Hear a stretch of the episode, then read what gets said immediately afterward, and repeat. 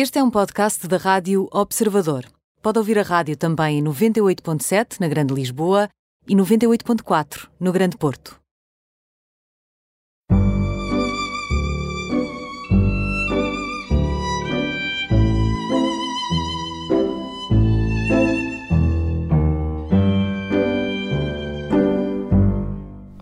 Catarina Mendanha Moreira, 32 anos, gestora, licenciada em Gestão pela Faculdade de Economia da Universidade Nova de Lisboa, com mestrado também em Gestão, uh, com um major em, em Comportamento Organizacional, acaba de lançar um livro, o primeiro livro de uma coleção que parece uma coleção dos livros da Anitta, mas que se chama Maria, portanto mais portuguesa, muito bonitos, também com umas ilustrações muito bonitas e com uma particularidade. São é uma coleção para crianças com diabetes que descobriram uh, que têm uh, diabetes de, numa idade precoce e para saberem lidar com tudo o que a diabetes implica, mas tudo isto contado como uma história, histórias de vida real.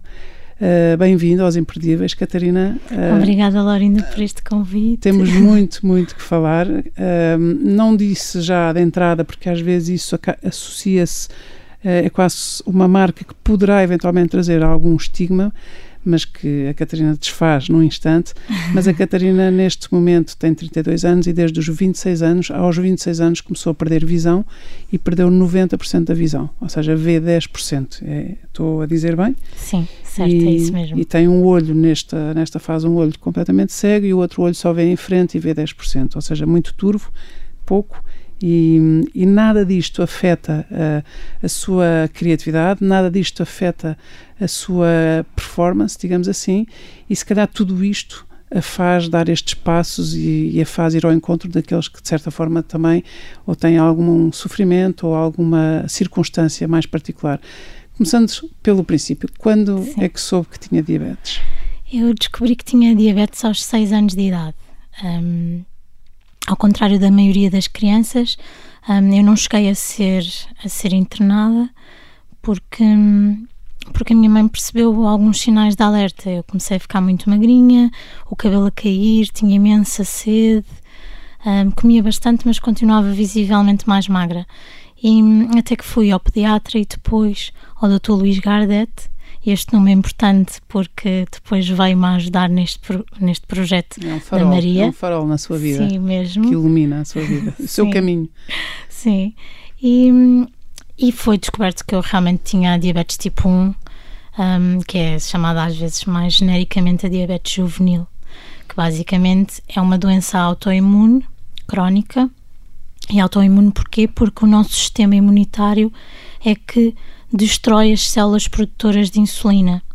Uh, por algum motivo, em alguma altura, o meu sistema imunitário percebeu que aquelas células eram más e então ele age contra elas. É um bocadinho diferente da diabetes tipo 2, que é o pâncreas que fica mais cansado pela idade ou pelos hábitos de vida. E no tipo 1 fica-se imediatamente insulinodependente? Exatamente. Temos sempre que tomar insulina uh, porque é exatamente isso. O nosso corpo deixa de conseguir produzir porque ele mata as células que, que fazem essa produção. Catarina, aos seis anos talvez não haja uma consciência muito profunda do que é que é a doença, mas há um medo pavoroso de agulhas e de ter que passar a picar-se todos os dias, ou não? Sim, hum, eu não tinha noção nenhuma. Eu lembro-me que no dia em que, em que se descobriu, a minha avó disse desesperada: Meu Deus, a menina está com diabetes. E eu só disse: oh, Avó, não faz mal, não chora, eu não me importo. Porque só o que eu não queria era que ela chorasse. E é, é, é um clássico, é um, é um clássico terno e eterno que as crianças protegem os pais, os avós, protegem os adultos dos seus próprios sofrimentos. O que é extraordinário é que tenha sido no próprio dia, também com alguma dose de inconsciência, uma dose Sim. só de mimo e de querer consolar a avó. Mas quando é que teve essa percepção de que a diabetes podia ser um fardo pesado e que podia condicionar bastante a, a sua vida?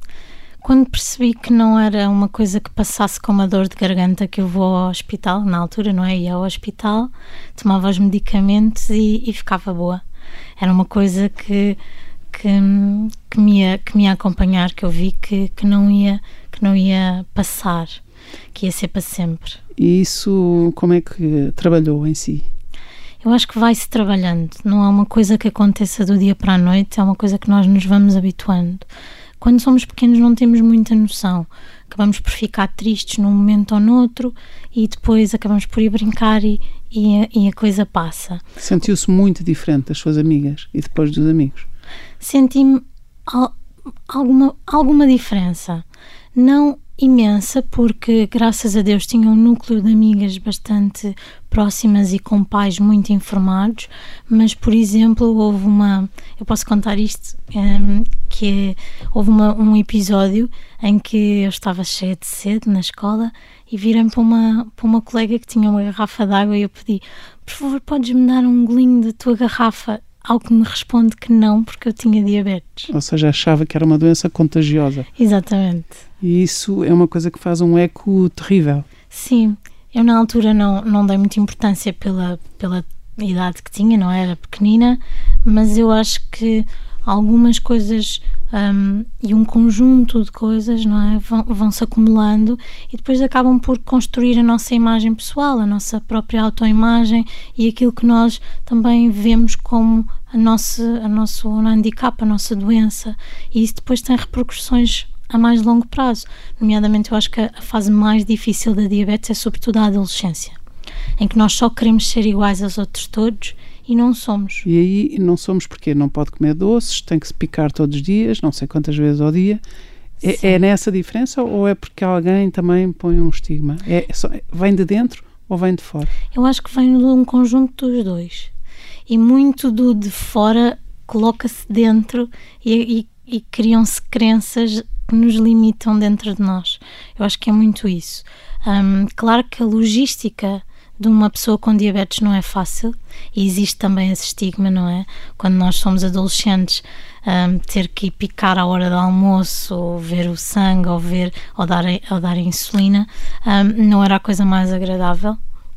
E nós tendemos, muitos, muitos dos, dos diabéticos tendem a fugir. A esconder. Sim. E a mentir ou não? Ou a mentir? Sim, sim, sim. Em que, sim. É, que se, em que é que se mente? No que se come? No que se, no, no... Há várias fases. Eu acho que mente-se no, no, que se come, principalmente numa, frase, numa fase mais, mais criança. E eu vou abordar isso num dos livros da Maria. Porque... Hum, Ou seja, esta, este livro, este, aquilo que atrás aqui hoje é a publicação deste livro maravilhoso, o primeiro Obrigada. da coleção de livros Maria Descobre que tem diabetes e vai, vai no fundo, vai descascar tudo isto por episódios, ou seja, a mentira, o que se come, o estigma, é isso que, que vai fazer ou que está a fazer. Sim, um, eu pensei, eu, eu pensei neste, neste projeto na altura quando quando estava a recuperar das minhas operações, que eu fiz 11 operações depois devido ao descolamento da minha retina. Então, vamos só aqui dar um salto outra vez para trás, que foi, estávamos aqui na, na, na, infância, depois íamos à adolescência, onde a Catarina disse que a diabetes era mais uh, difícil de atravessar e de viver, e agora de repente demos aqui um salto para os seus 26 anos, que foi a altura em que ficou uh, com, em que perdeu 90% de, de visão. Sim. É? E, portanto, então damos esse salto no tempo e depois, se for preciso, voltamos atrás. Ok. Houve um dia em que acordou e, e, e sentiu que estava cega. Sim. Um, Explicaram-me que a doença já estaria um, a instalar-se nos meus olhos e eu não dei, não dei conta não dei conta, tinha uma vida corrida, uh, trabalhava. Estudou, estava a fazer o curso de Economia, eh, o curso de Gestão na Faculdade de Economia, estava a fazer o seu mestrado de Gestão. Sim, já tinha terminado e estava, uh, passei por consultoria, que são horas bastante uh, desafiantes intensas, e intensas, sim. no mínimo. E, e, e então não dei conta realmente que se estava já a instalar. E então no dia eu lembro perfeitamente. E isso não dar conta quer dizer o quê? Quer dizer que tinha, achava que tinha a vista cansada. Achava Sim, que estava cansada. Que era a vista cansada ou que não era nada, que eu é que estava. Ai não, isto, isto é normal. Até porque eu já tinha um bocadinho de miopia e às vezes não conseguia muito bem distinguir o que é que se. Mas eu interrompia porque ia dizer, e houve um dia que. E houve um dia que dia, e eu lembro perfeitamente o dia, dia 1 de fevereiro de 2015, eu acordo e tenho uma névoa nos olhos e eu esfrego os olhos e vejo o meu telemóvel, vejo isto não é normal, até que calma, isto se calhar vai passar. Fui almoçar e não passava até que disse aos meus pais: Olhem, passa-se aqui qualquer coisa que, que eu não estou a ver bem. e fomos logo de urgência para o hospital. E, e, eu achei sempre que nós achamos sempre que passa rápido, não é? Que eram umas gotas e isto passava. Até que o médico diz: Não, Catarina, tu vais ter que ser operada, mas tem que ser um médico com mãos de ouro. Sim. Afinadíssima. Sim, super afinadas. E foram, e foi. E foi. Eu, na altura, fui logo para a Associação Protetora dos Diabéticos de Portugal, que é a APDP, e, e fui encaminhada para o Dr. Luís Cabral que, que, trabalha, que é o diretor da oftalmologia do, do Hospital da Luz, e ele operou-me logo passado seis dias. E essa foi a primeira de 11 cirurgias aos olhos. A primeira de 11. Que é uma sim. brutalidade e que é um massacre. Não há outra palavra para pôr aqui. Pois não? É, pois, é que foi oito, foram oito só num ano. Eu, eu ia mensalmente ao bloco operatório. Isto porquê? Porque um, no descolamento de retina o que fazem é colocar um gás para a retina voltar a colar. E nós temos que ter, tomar uma posição específica, que é de cabeça para baixo, para o gás fazer a pressão exata e, e colar a retina no fundo do olho. Portanto, a pessoa, a, a, convalescença, a recuperação é numa posição improvável, dificílima de manter, se calhar meia hora seguida, e a Catarina era obrigada Sim. a manter-se nessa posição dias e noites seguidos. Sim, eu não podia dormir noutra posição que não de barriga para baixo. Com a cabeça não, para baixo? Sim, não conseguia lavar a minha cabeça, não conseguia fazer uma data de coisas. A minha mãe foi o meu, a minha, o meu braço direito, o outro esquerdo, tudo. E, e, quando estabilizou, como é que estabilizou? Ou seja, passadas as 11 cirurgias, passado todo essa, esse calvário, digamos assim, de recuperações e entradas no bloco, saídas e recuperações, em, em posições improváveis e dolorosas, estabilizou numa visão a 10%. É isso? Sim. Um, e qual foi o impacto disso? Como foram tantas operações, eu ia-me eu ia -me habituando. Houve uma altura em que eu não conseguia ler, em que eu via pior do que vejo hoje. Eu, neste momento, tenho silicone nos dois olhos, que também baixa ligeiramente a visão, porque acaba por ser uma substância que está que está à frente da minha retina. Um, mas, mas foi uma coisa que eu me fui, que me fui habituando. Eu lembro, lembro perfeitamente no dia em que eu consegui voltar a ver um bocadinho, talvez o que eu vejo hoje, e liguei para uma amiga e disse: Eu já consigo ver os meus pés. Sim, Por isso, sim, porque eu não conseguia ver, eu não via a distância da minha cabeça para os meus pés. Mas agora consegue ver a minha cara? Sim, porque é de frente. Porque a sua Sim. visão, os 10% de visão que tem, dá para ver a minha cara. Dá para ver como se tivesse saído do banho, está assim, quando nós saímos do banho está o espelho assim um bocadinho enovoado. é um bocadinho isso que eu, que eu vejo, é um bocadinho, é um bocadinho baço. Mas consigo perceber e consigo já, tenho mecanismos que já sei distinguir as pessoas, uh, menos pelas feições, mais pela... Pela memória gráfica? Uh, Sim, e também porque vejo a forma de testar, vejo o cabelo, vejo as roupas, vejo a altura, dou, dou atenção assim a outros pormenores que não só as feições, porque essas eu, assim, a uma distância de um metro já não as consigo ver. O Catarina, o que é admirável é não só não ter desanimado, como manter uma ternura, uma serenidade, uma doçura também, que, que é difícil quando a vida é adversa, quando as coisas são, quando as pessoas são muito provadas, há uma zanga, há uma revolta, e a Catarina mantém este, este tom muito doce, uh, tem um olhar muito doce, muito bonito. Se uma pessoa não souber, também não vê, não percebe que a Catarina não vê, portanto o olhar continua dirigido, que também não sei se é uma aprendizagem que se faz ou se, ou se é uma coisa instintiva. Uh, não, eu acho que é, eu acho que é natural. Às vezes o meu olho esquerdo, que é o meu olho cego, desvia um bocadinho. Desvia ligeiramente, mas, mas é uma coisa normal e graças a Deus as mãos que me operaram são de ouro, não é? E, este doutor Luís Cabral, estamos a falar do doutor Luís Cabral. E depois do doutor António Travassos em Coimbra. Outras mãos de ouro e outras, outras mãos afinadíssimas. Exatamente. E também lendárias. Oh, Catarina, então, e o, o que é que a faz? Uh, primeiro, as pessoas que têm, que atravessam uma doença que é grave, crónica, incurável e até talvez progressiva, são pessoas que têm muito trabalho interior e muita exigência para lidar com essa realidade e que muitas vezes não são capazes de desfocar da sua própria realidade para focar nos outros, para ir ajudar os outros, para sair de si próprios, ir ao encontro dos outros e ver o que é que os outros precisam, como é que eu posso ajudar, onde é que eu posso acrescentar algum valor.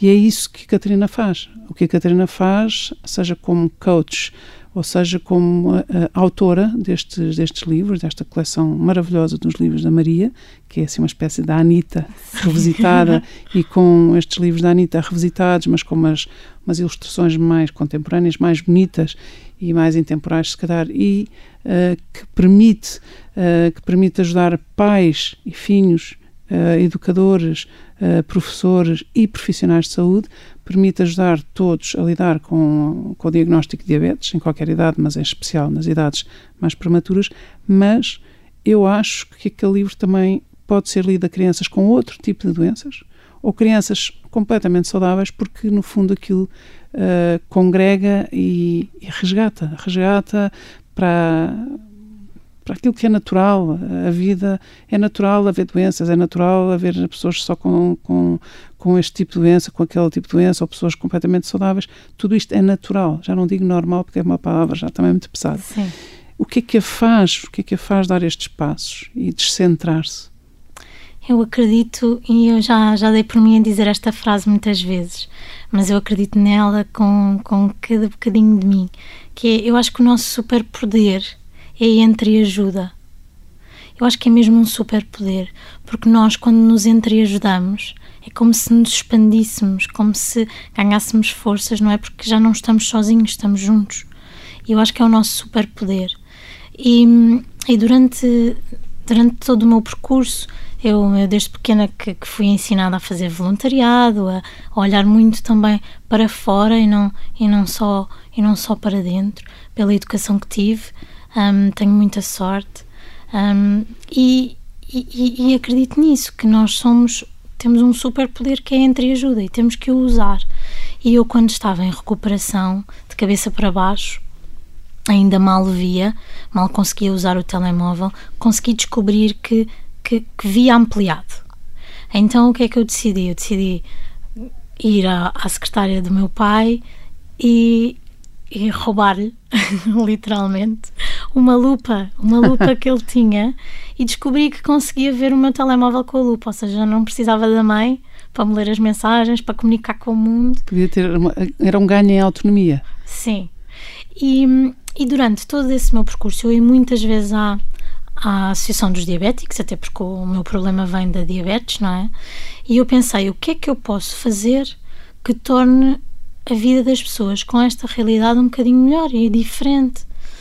Porque no fundo eu acho que nós, quando temos alguma, alguma doença que nos acompanha a vida toda, só queremos ser compreendidos, só queremos ser, sentir que alguém sente o mesmo, que não estamos sozinhos.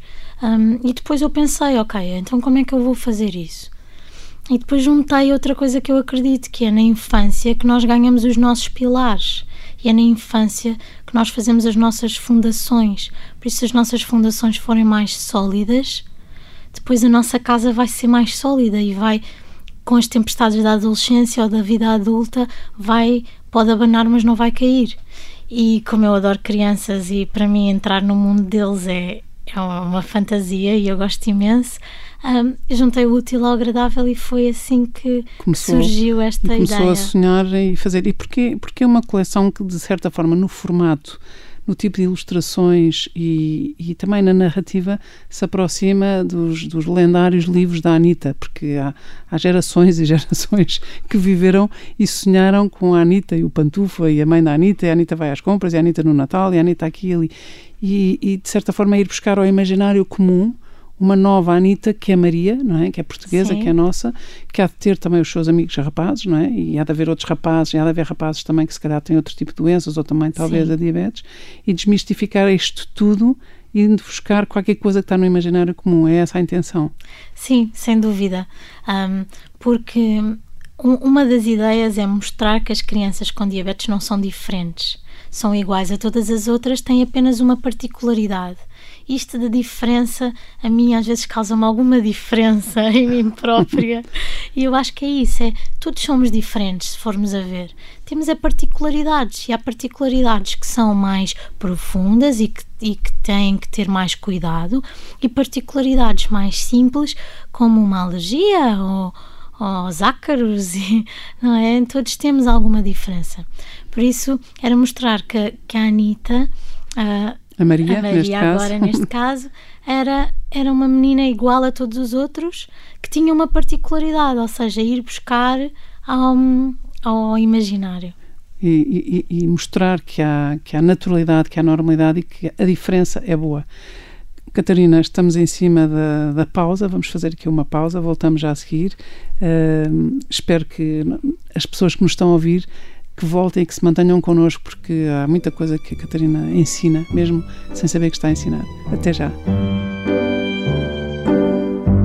Voltamos à segunda parte dos Imperdíveis, hoje com a Catarina Mendanha Moreira, autora, assina só como Catarina Mendanha, uh, licenciada em Gestão, mestrada em Gestão pela Nova, uh, coach, uh, também já fez trabalho de consultoria numa grande consultora internacional um, até, uh, até ter perdido 90% de visão. A Catarina, neste momento, tem 32 anos, aos 26 anos perdeu 90% de visão, fez 11 cirurgias, recuperou de uma forma muito penosa, dolorosa, às vezes de cabeça para baixo, porque era a única maneira em que podia fazer essa recuperação, essa convalescença, mas nada, absolutamente nada, lhe tirou o sorriso, a ternura, esta, esta serenidade com que dá testemunho e, sobretudo, não lhe tirou a criatividade e a força para se atirar ao mundo da, da escrita e lançar uma, o primeiro de uma coleção de livros eh, que vai buscar ao imaginário dos livros da Anitta, mas é o livro, os livros da Maria, uma rapariga eh, muito nova que descobre que tem diabetes. Estávamos a falar de tudo isto, eh, para quem só chegou agora, um, para quem já estava connosco desde o princípio do programa, uh, já falámos da, da, da, infância e há bocado tocámos a adolescência, mas depois não explorámos. A adolescência é o, é o tempo mais difícil para, para sentir e para viver por dentro aquilo que é verdadeiramente diferente, nomeadamente uma doença, não é? E uma doença que implica que uma pessoa se injete, se pique todos, todos os dias, várias vezes ao dia, como é que é viver isto na adolescência? Como é que foi consigo, Catarina? É um desafio.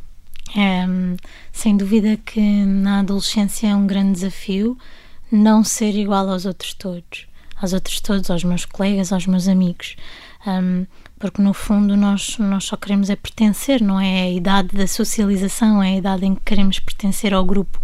E, e eu, muitas das vezes, até na minha cabeça, um, não pertencia por algumas, por algumas questões, porque um, para dormir fora de casa tinha que fazer toda uma logística de levar a minha insulina de longa duração, porque tinha que dar à noite e de manhã não podia ser uma coisa, ah, hoje fica aqui, eh, como as minhas amigas às vezes faziam. Eu tinha toda uma logística, eu tinha tudo que pensar com muita antecedência, preparar, mesmo sair, tinha que preparar os meus lanches, tinha que ou seja, uma Ou pessoa seja, não vai a uma, uma festa de anos, não vai sair à noite com os amigos, aquelas primeiras saídas, porque depois chega lá e não pode comer aquelas coisas, não pode, se calhar, eh, beber as bebidas, se calhar tem outros ritmos. Sim. É, era isso também. Sim, eu, eu na altura tinha uma médica um, e, e, a diabetes, atenção, mudou muito desde essa dessa altura para hoje, graças a Deus. Nós hoje temos tecnologias muito melhores. Eu hoje tenho uma bomba de insulina que me acompanha, já não tenho, esse, já não tenho que me injetar um, cada vez que como. E a, e a, bomba faz as contas por mim, ou seja, não tenho que estar a fazer contas de cabeça, que era sempre um, um drama. Contar cada grama de hidrato de carbono, eu continuo a contar, mas depois a dosagem é a própria bomba que faz e isso é maravilhoso. Na altura, não. Na não. altura, uma pessoa sabe, se eu comi um pão agora, uh, vou ter que fazer não sei quantas uh, unidades de insulina à frente, é isso? Sim, sim. E, e, muitas das vezes era, era bastante desafiante estar sempre com essas contas e estar sempre com isso muito em cima, porque depois, se eu almoçava e apetecia-me, por exemplo, comer passado pouco tempo já não podia porque estava a fazer efeito a insulina. Enfim era um, uma confusão que agora também, já, e, não, e já também, não existe. e uma vida de alguma privação alimentar também ou não? Sim o que, sim. o que é que não podia e não pode comer? Um, eu costumo dizer que eu, hoje em dia não, o não poder não é uma palavra que me assiste. eu, eu, Isso é bom. sim, porque eu acho que, que, que no, no, equilíbrio é que, é, que está, é que está tudo. E, e, muitas das vezes dizer proibir alguma coisa é meio caminho andado para aquela pessoa ficar focada nessa ficar coisa. focada naquela questão obsessivamente focada obsessivamente focada e eu falo por, por experiência própria eu acabei por desenvolver um distúrbio alimentar por exatamente a, o foco ser a alimentação constantemente. E portanto uma pessoa às tantas ou está anoréxica ou está bulímica porque não pode comer bolos exatamente. e é, se calhar bolos é a palavra que o, o cérebro registra e fica em carência de bolos. Exato, e, e não é? Costuma-se dizer quanto mais nós queremos combater o problema pelo problema, mais ele cresce, não é? Porque só pensamos no problema. Pois, e por ah. isso, se calhar, uh, também se costuma dizer, e cada vez temos mais consciência de que conseguimos combater um, um, defeito cultivando a virtude oposta. Exatamente. E no fundo consigo combater um problema eh, cultivando uma atitude que me leva à, saída, ou seja, se calhar comer bem, em vez de ter eh, Exatamente. esses cravings de, dos bolos e dos doces. Sim. Não é? E, e, como é que lidou com essa? Foi bulimia? Foi. E como é que lidava Foi porque eu isso? queria experimentar, não é? Tudo aquilo que me era proibido. Um, demorou algum tempo. No um, fundo, o que fazia era comia em excesso, eu vomitava. Sim. engordava muito e depois era obrigada a, a perder o peso e portanto esse é um ioiô. Nunca varia muito o peso, nunca, nunca, isso nunca, nunca aconteceu muito, mas sim, era isso, eu queria experimentar. Queria, queria tudo aquilo que era proibido, eu ouvia tantas proibições. Eu tive uma médica que me dizia: Ok, podes ir sair à noite com os teus amigos, levas uma garrafa de água e uma garrafa de sumo e estás o dia ou a noite inteira a diluir uma na outra, porque também precisas de algum açúcar, porque vais estar a dançar, mas não demasiado, porque depois vai. Acho que nenhum adolescente se sente confortável, pelo menos naquela altura, a dividir água em sumo num copo e estar contente. É possível, não digo que não seja. Na altura, para mim, era, era muito desafiante porque não estava, lá está, com os alicerces fortes para isso não ser um desafio, para isso ser apenas uma característica que não me diferenciava, que apenas E por isso é essa, essa experiência, essa dificuldade que sentiu, que agora se reflete em tentar simplificar e, e, e poupar ou minimizar os sofrimentos das crianças e dos jovens e dos adolescentes e das suas famílias, quando publica um livro chamado Maria Descobre que tem diabetes e começa uma série de livros com uma série de questões que têm a ver com tudo aquilo que, que se vive por causa de ter diabetes. É exatamente a partir da sua experiência, da, da sua experiência mais dolorosa, mais difícil. É Sim. isso. Sim, porque é um assunto que eu posso falar da primeira pessoa. Uh, vivi-o durante estes anos todos, vi quais é que são os pontos desafiantes, quais é que são os pontos que nos, que nos engrandecem. Por exemplo, a, a diabetes também tem, acaba por ter coisas positivas. A Nós sério? A sério? a sério. Eu... Isso é extraordinário. Diga-me lá uma ou duas. Eu, nós aprendemos uma resiliência perante, perante a vida e perante a situação.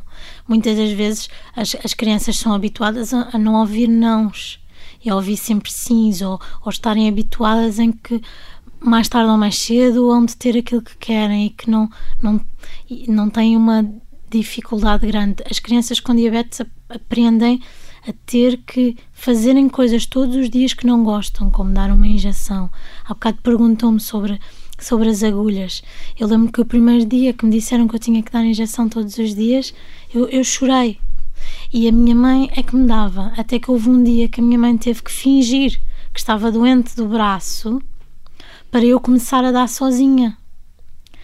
É todo um processo, é todo um e aí, desafio. foi um susto e uma, uma etapa superada. Sim. Porque aí Sim. a pessoa tem que ser, tem que ser e, e não há nada a fazer e portanto eu vou Portanto, não só, então se formos nesta sua linha, que é uma linha muito bonita e que dá imensas portas de saída, em que diz que a diabetes tem coisas boas, uma delas é a resiliência e a outra é a superação, não é? Sim. É uma força que resiste à adversidade e a outra é uma força resgatadora, que nos, que nos eleva acima das circunstâncias. Sim, sim sem dúvida.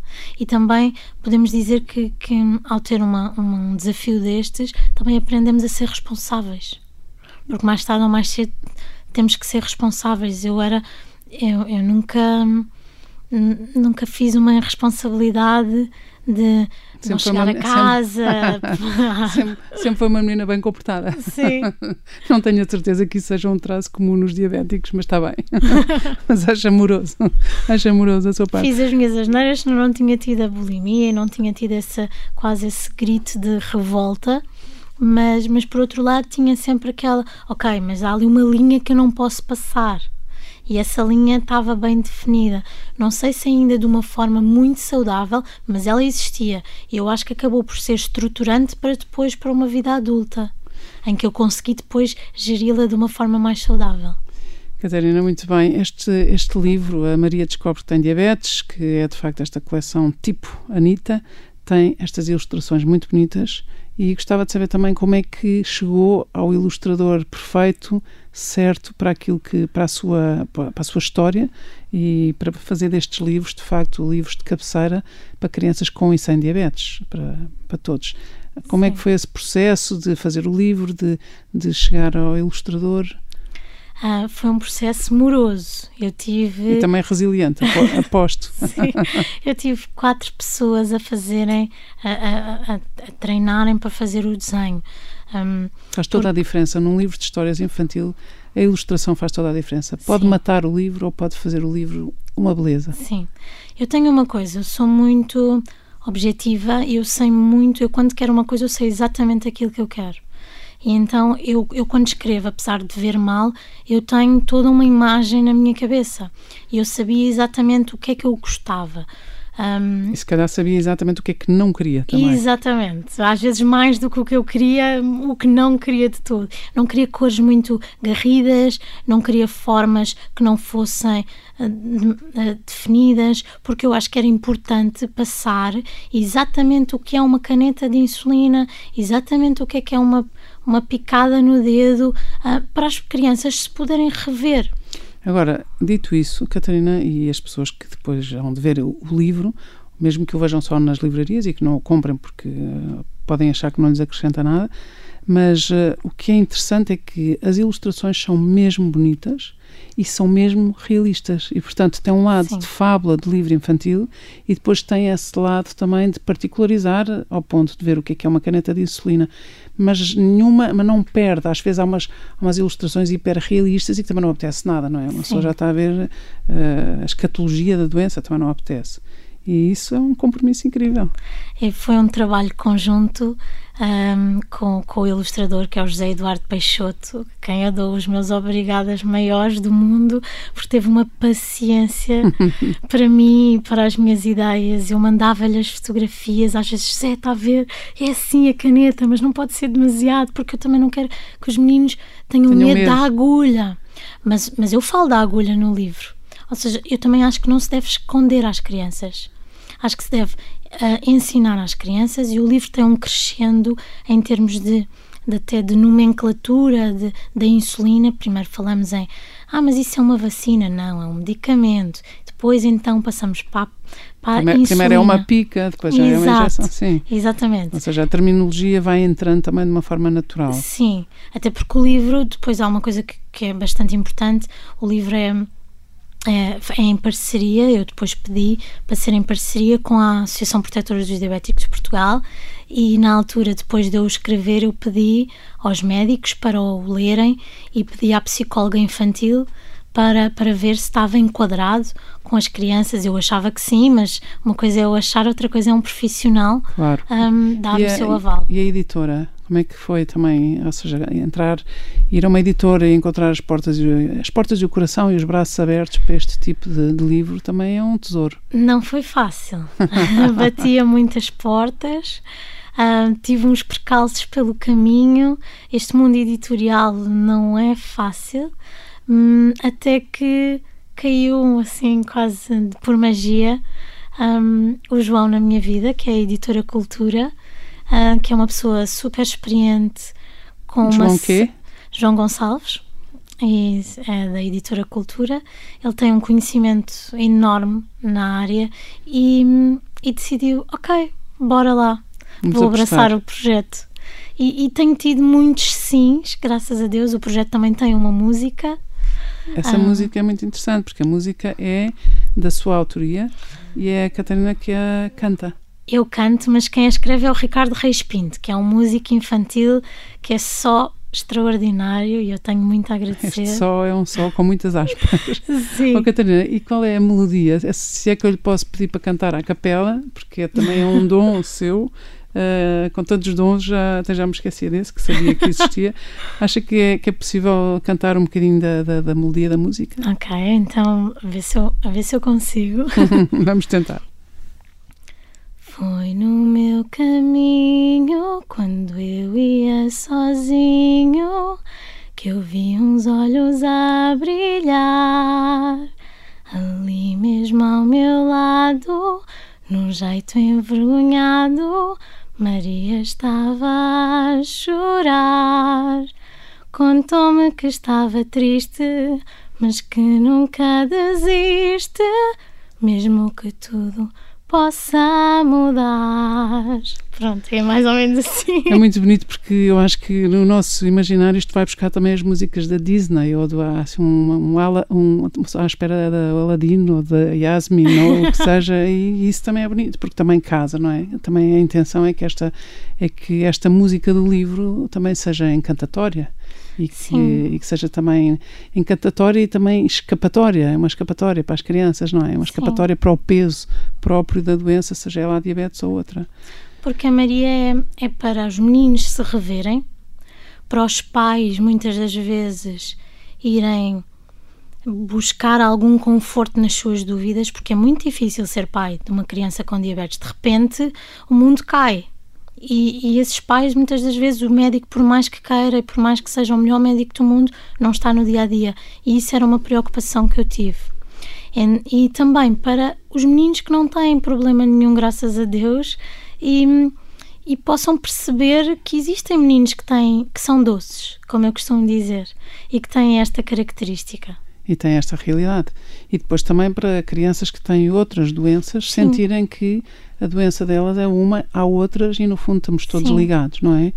E Catarina, falámos já muito do livro, falámos de si, mas se calhar ainda não falámos o suficiente porque temos estado aqui mais focadas na diabetes e em toda a maneira como se vive isto por dentro e como se olha de fora. Uh, temos aqui ainda 4 minutos, se calhar já não chega a 4 minutos. Queria só perguntar de que é que tem medo? De que é que eu tenho medo? Um, o que é que a assusta? Uma pessoa que perdeu... Não no... realizar os meus sonhos.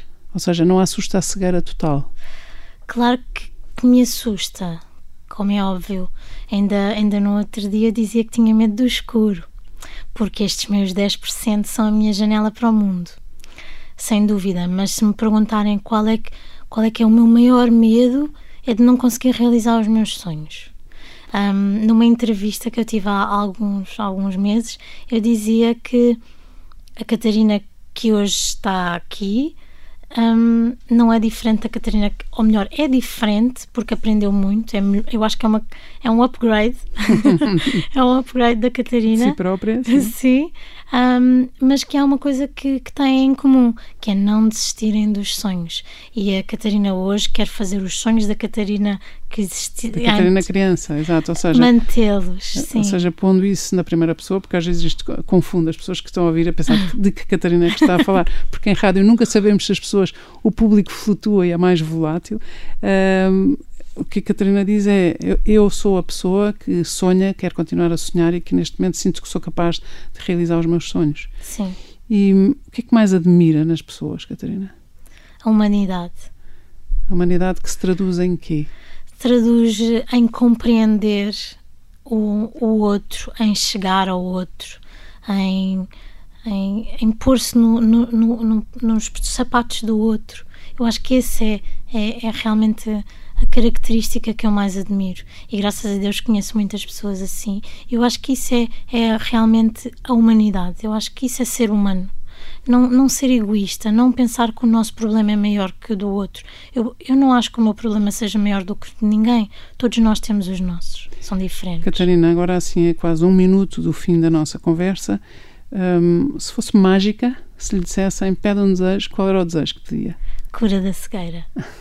Isso é muito bonito, porque às vezes há pessoas que uh, dizem uh, se, pronto, estou perdi a visão, mas tenho outras coisas, mas de facto uh, a Catarina, não só para si, certamente, mas para os outros, gostaria de ter a, poder fazer a magia de curar a cegueira. Sim. E a cegueira afeta 2,2 bilhões de pessoas, ou seja, mais de um quarto da humanidade Sim. tem problemas de, de visão ou, ou cegueira total e por isso seria uma grande, uma grande magia com um grande impacto Sim. na humanidade. Catarina, 30 segundos para lhe perguntar quem era a pessoa com quem a quem gostaria de dar um abraço neste momento, vivo, morto, português, uh, deste século, do outro? A todas as pessoas que estão no meu coração, aos meus amigos e à minha família. muito bonito. Dar o um abraço é isso. obrigada, Catarina, muito obrigada, obrigada sobretudo pelo seu tom que é maravilhoso, muito doce, muito inspirador, muito pacificador. Eu acho que as pessoas que tenham diabetes ou que lidem com essa realidade ou que tenham outro tipo de doenças, ouvir um testemunho como o seu, com esta doçura, com esta ternura, com esta serenidade, acho que só isso é altamente. Uh, terapêutico e dá uma vontade, é muito altamente resgatador e cheio de esperança. Muito obrigada. Obrigada eu.